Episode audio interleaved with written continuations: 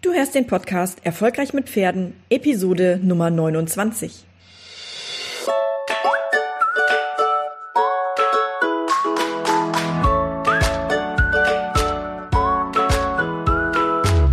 Herzlich willkommen zu Erfolgreich mit Pferden. Ich bin Marina Lange und ich helfe Menschen, eine solide und vertrauensvolle Partnerschaft mit ihrem Pferd aufzubauen und Ängste und Unsicherheiten sicher und nachhaltig zu überwinden. Hey, hallo und herzlich willkommen hier zum Podcast Erfolgreich mit Pferden. Mein Name ist Marina Lange und heute habe ich wieder was ganz Spezielles für dich vorbereitet. Und zwar war ich vorhin live auf Instagram und habe eine Frage beantwortet, über die ich gestolpert bin heute auf Facebook in einer Gruppe, in der ich selbst nicht Admin bin, aber in der ich halt Mitglied bin. Und ich habe gefragt, ob ich diese Frage auf Instagram mal besprechen kann und ob ich mal live gehen kann und ein bisschen was dazu sagen kann. Und ich habe von der lieben Andrea die Erlaubnis bekommen und ich möchte gerne, dass noch viel, viel mehr Leute von diesem Post und auch von meiner Antwort dazu erfahren. Und deshalb habe ich dir jetzt dieses Video als Audio aufbereitet und hier in meine Aufnahme reingeschnitten, so dass du dir das anhören kannst. Viel Spaß damit! Ja, halli, hallo und herzlich willkommen. Schön, dass ihr alle da seid. Ähm, ich habe mir überlegt, oder nein, ich habe in den vergangenen Wochen immer wieder überlegt, was ich machen kann, ähm, weil ich gerne mal live gehen möchte. Und habe dann oder bin dann heute über eine Frage gestolpert in einer Gruppe, in der ich selber auch nur Mitglied bin auf Facebook und habe spontan gefragt, ob ich diese Frage mal auf Instagram Live besprechen darf.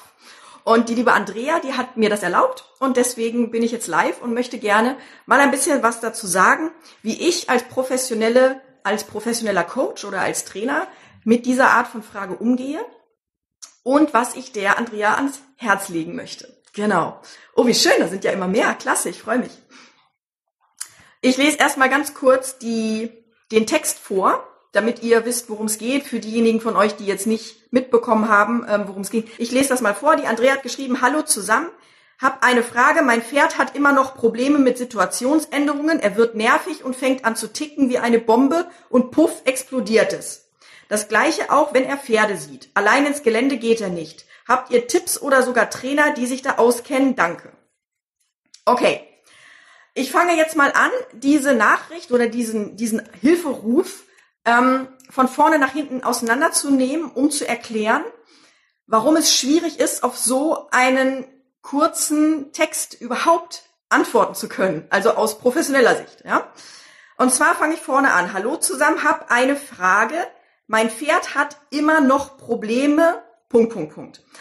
Und wenn ich mir angucke, dass jemand schreibt, mein Pferd hat immer noch Probleme, dann sagt das eine ganz klare Sache aus, nämlich, dass das Problem schon länger besteht. Und weiter schreibt sie, mein Pferd hat immer noch Probleme mit Situationsänderungen. Und das ist jetzt ganz schwierig, weil ich weiß überhaupt nicht, worum es geht im Prinzip. Ich weiß auch nicht, wie das Pferd, ähm, wie das gehalten ist, was das für eine Situation ist, was sie mit konkret mit Situationsänderung meint. Also bleibt mir jetzt nur übrig zu interpretieren. Und interpretieren ist eine Sache, die ich als Coach unheimlich ungerne mache, weil das dann sehr schnell dazu führt, dass ich als Coach jemandem meine Lösung überstülpe, weil ich der Meinung bin, dass ich richtig liege, aber ich vermutlich nicht richtig liegen werde. Das heißt, ähm, das ist für mich eine ganz schwierige Sache und das ist auch der Grund, warum viele professionelle Coaches oder Trainer sagen, ich kann dir so kurz und knapp auf dein Problem gar nicht antworten. Und das ist auch ähm, der Grund, warum es natürlich schwierig ist, in einer, in einer, zum Beispiel in der Angstreitergruppe oder in meiner Challenge-Gruppe und so konkrete Hilfestellung zu leisten, weil ich eigentlich viel mehr ins Detail gehen müsste, um überhaupt erstmal zu erfahren, was ist das da eigentlich gerade für eine Situation. Ich gehe mal weiter. Also da ist ein Pferd, das hat Probleme, wenn sich die Situation ändert in irgendeiner Art und Weise. Und dann schreibt sie als nächstes, er wird nervig Und jetzt ist es wieder so, dass ich anfangen würde zu interpretieren, was heißt nervig eigentlich? Für mich ist nervig, wenn ein Pferd anfängt, die ganze Zeit hier irgendwie an mir rumzufressen und mit seiner Nase überall und zu dicht ist und aufdringlich ist. Das ist für mich nervig. Aber es kann sein, dass für dich da draußen nervig was ganz anderes ist. Es kann sein, dass nervig ist, dass er anfängt rumzuzappeln und irgendwie nicht stillstehen kann und anfängt, den Kopf so hoch zu reißen und sowas. Das heißt, auch die, der Ausdruck des nervig ist ähm, sehr schwierig zu, ja, da eine Hilfestellung zu geben einfach, ja.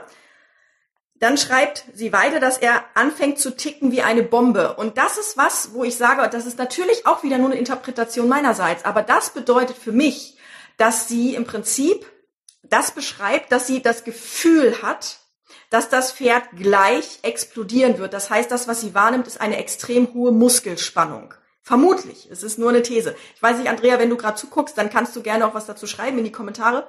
Ähm, ich versuche einfach jetzt mal darauf einzugehen. Das heißt, wenn das Pferd anfängt zu ticken wie eine Bombe und dann explodiert, dann ist das schon relativ konkret beschrieben. Und das Problem ist, dass wenn man das Pferd oder wenn man merkt, dass diese Anspannung da ist, dass das Pferd gleich explodieren wird, dann ist es im Prinzip schon zu spät.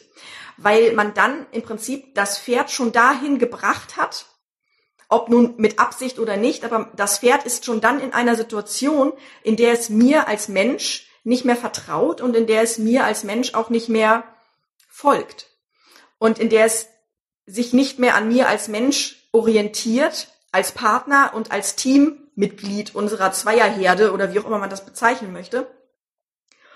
Und im Prinzip muss man schon viel, viel früher eingreifen. Das heißt, man muss im Prinzip da eingreifen, wo man merkt, dass das fürs Pferd jetzt eine Situation ist, die nicht mehr routiniert und alltäglich ist. Und ich vermute, dass das auch das ist, was die Andrea am Anfang meint, wenn sie sagt, mein Pferd hat Probleme mit Situationsänderungen. Ja, weil im, im Prinzip ist es so, wenn das Pferd so eine hohe Anspannung hat, dass es kurz vorm Explodieren ist, dann entsteht das natürlich in Situationen, die dem Pferd nicht geheuer sind. Und wenn es Situationen sind, die dem Pferd nicht geheuer sind, dann sind es in der Regel Situationen, die es noch nicht kennt. So, erstmal um den Kontext zu bilden. Ähm, dann schreibt sie weiter das Gleiche auch, wenn er Pferde sieht. Und auch da kann ich jetzt wieder nur interpretieren. Hm, heißt das, wenn er Pferde sieht, dass er die Pferde aus Entfernung sieht? Dann kann es sein, dass wenn er in einer Situation ist, in der er eh schon angespannt ist und er sieht da hinten seine Herdenkumpels laufen, dass er dann sagt, ich will zu denen, weil die Herde gibt mir Sicherheit. Und natürlich ist er dann aufgebracht, wenn er da nicht hin darf, weil er ist in einer Not und er weiß nicht genau, was er machen soll jetzt und Herde, Herde gibt Sicherheit. Das ist ja was, was eigentlich total natürlich ist fürs Pferd.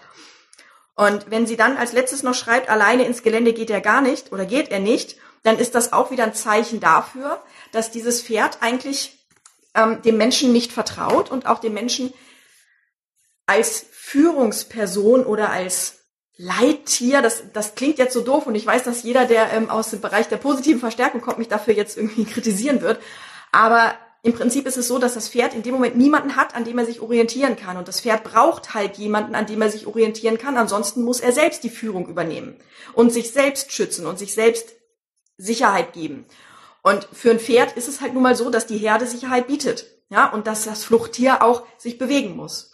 Und das ist der Grund, warum das Pferd dort wahrscheinlich nicht so harmonisch kooperiert, wie es das eigentlich sollte. Jetzt kommt natürlich in diesem Post auch die Frage nach dem Wie. Und das ist jetzt eine Sache, wenn ich das jetzt erklären würde, dann würde ich da wahrscheinlich übermorgen noch reden, weil das ein sehr komplexes Thema ist einfach, weil das Wie eben nicht mit dem Fingerschnippen zu machen ist. Im Prinzip geht es darum, dass du, wenn du ein Pferd hast, was kurz vorm Explodieren ist, dass du erstmal in der Lage sein musst zu erkennen, wann ist es eigentlich so, dass mein Pferd aus einem entspannten Zustand in einen angespannten Zustand geht. Und du musst natürlich auch wissen, was kann ich tun, wenn mein Pferd in diesem angespannten Zustand ist. Aber, und das ist jetzt der ganz wichtige Punkt, viele Leute erwarten, dass sie, dass ich Lösungen gebe, wenn das Pferd in einem angespannten Zustand ist, um das Pferd dann wieder in einen entspannten Zustand zu bringen. Und das mitunter auch mit nicht pferdefreundlichen Methoden. Und das ist was, was ich vom tiefsten Herzen her ablehne. Das heißt, mein Weg als Coach geht immer über den Weg, es gar nicht erst dazu kommen zu lassen. Jetzt wirst du wahrscheinlich sagen, ja, aber wenn, wenn ich das jetzt da nicht zu kommen oder wie soll ich das denn machen? Dann kann ich mit meinem Pferd ja gar nichts mehr machen, weil das passiert ja sofort, wenn ich das Pferd aus der Box hole. Als Beispiel. Und das ist wieder eine Problematik, weil das Pferd ist als Boxen, Boxen in der Boxenhaltung einfach nicht artgerecht gehalten. Es braucht seinen Auslauf und es kann sein, dass die Anspannung alleine schon deshalb entsteht, weil das Pferd nicht genug Bewegung bekommt. Jetzt muss man sich fragen, was ist eigentlich genug Bewegung? Und ihr merkt, das Ganze wird jetzt schon riesengroß, ähm, ohne dass ich auch nur ein Wort mit dem, mit dem Gegenüber gewechselt habe. Und das macht es so unheimlich schwierig, Ratschläge zu geben. Und man sagt ja in der Pädagogik, Ratschläge sind auch Schläge, weil ich eben ähm, weil ich nur interpretieren kann und weil ich nur Vermutungen anstellen kann und auf Basis der Vermutungen eine, eine Äußerung tun kann. Und genauso ist es auch mit dem Trainer.